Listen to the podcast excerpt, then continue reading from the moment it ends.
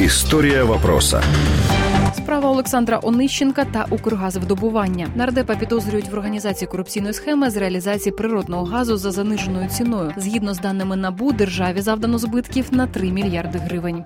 Так звана бурштинова справа у липні генпрокуратура разом з СБУ і Нацполіцією затримали членів злочинної організації, яка займалася незаконними оборудками з видобування бурштину. За версією генпрокуратури очолювали злочинну схему заступник прокурора Рівненської області Андрій Боровик та підполковник контррозвідки місцевого управління СБУ Вадим Федорук.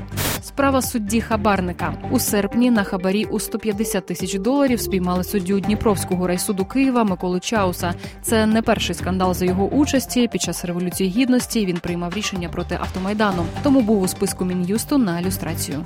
Справа забудовника Анатолія Войцеховського. Генпрокуратура відкрила проти нього кілька кримінальних справ за фактами незаконного будівництва житлових і офісних комплексів, привласнені коштів інвесторів будівництва і ухилення від сплати податків.